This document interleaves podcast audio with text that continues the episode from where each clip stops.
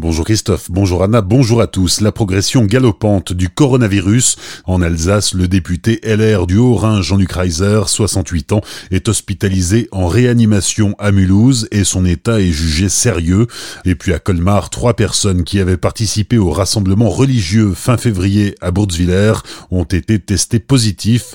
L'un est hospitalisé, les deux autres sont confinés. Dans le Haut-Rhin, plusieurs établissements sont fermés, comme une crèche à Fessenheim ou une école primaire à Andelsheim.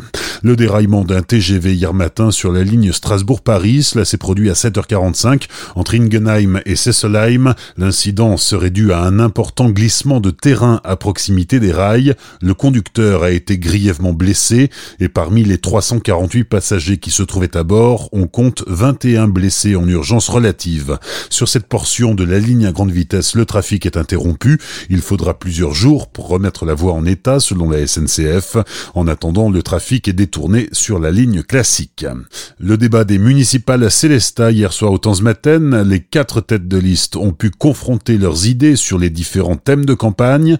Le débat était animé par Franck Buchy pour l'Alsace et les DNA et Franck Hiel pour Azure FM. Le compte rendu de Pablo Desmar. Chaque candidat devait exposer son projet phare.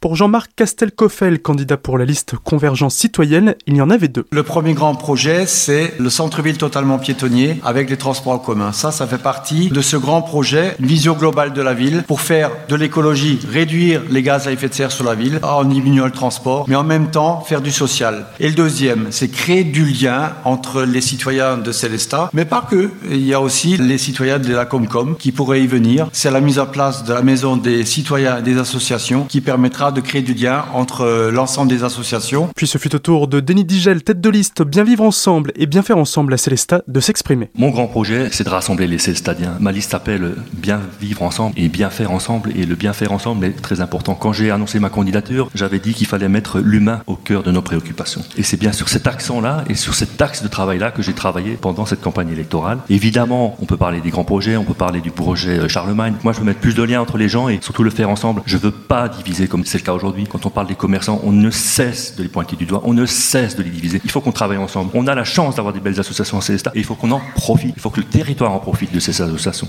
Marcel Boer, le maire sortant, a ensuite pu exposer ses projets. Mes projets sont évidemment le projet Gare, le projet Charlemagne, ainsi que l'aménagement de la place de la de Tassigny et terminer notamment la voirie au centre-ville. Ces projets-là sont inscrits dans le contrat départemental. Il faut que ces projets soient démarrés avant fin 2021, je le dis, pour que les subventions qui sont déjà votées eh bien, soient acquises à la ville de Célestat. Enfin, Caroline Reiss, tête de liste Célestat Terre Humaniste, a pu clore le débat. Le projet qui me tient le plus à cœur, c'est de créer une véritable synergie entre les acteurs sociaux et les fédérés au sein d'un centre intercommunal d'action sociale. Pour ce qui est d'un projet plus spectaculaire, c'est évidemment l'écoquartier que nous mettrons en chantier avec de la concertation évidemment. Cet écoquartier se veut un lieu d'innovation sociale, un lieu d'innovation urbaine aussi, parce que être écologiste, c'est miser sur l'innovation. Et c'est en se montrant exemplaire et en se montrant innovant que nous allons rendre notre ville de Célestat attractive.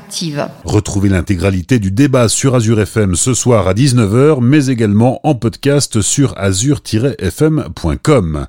Les sports du week-end, en football, le Racing reçoit le PSG demain après-midi à 17h30 au stade de la Méno.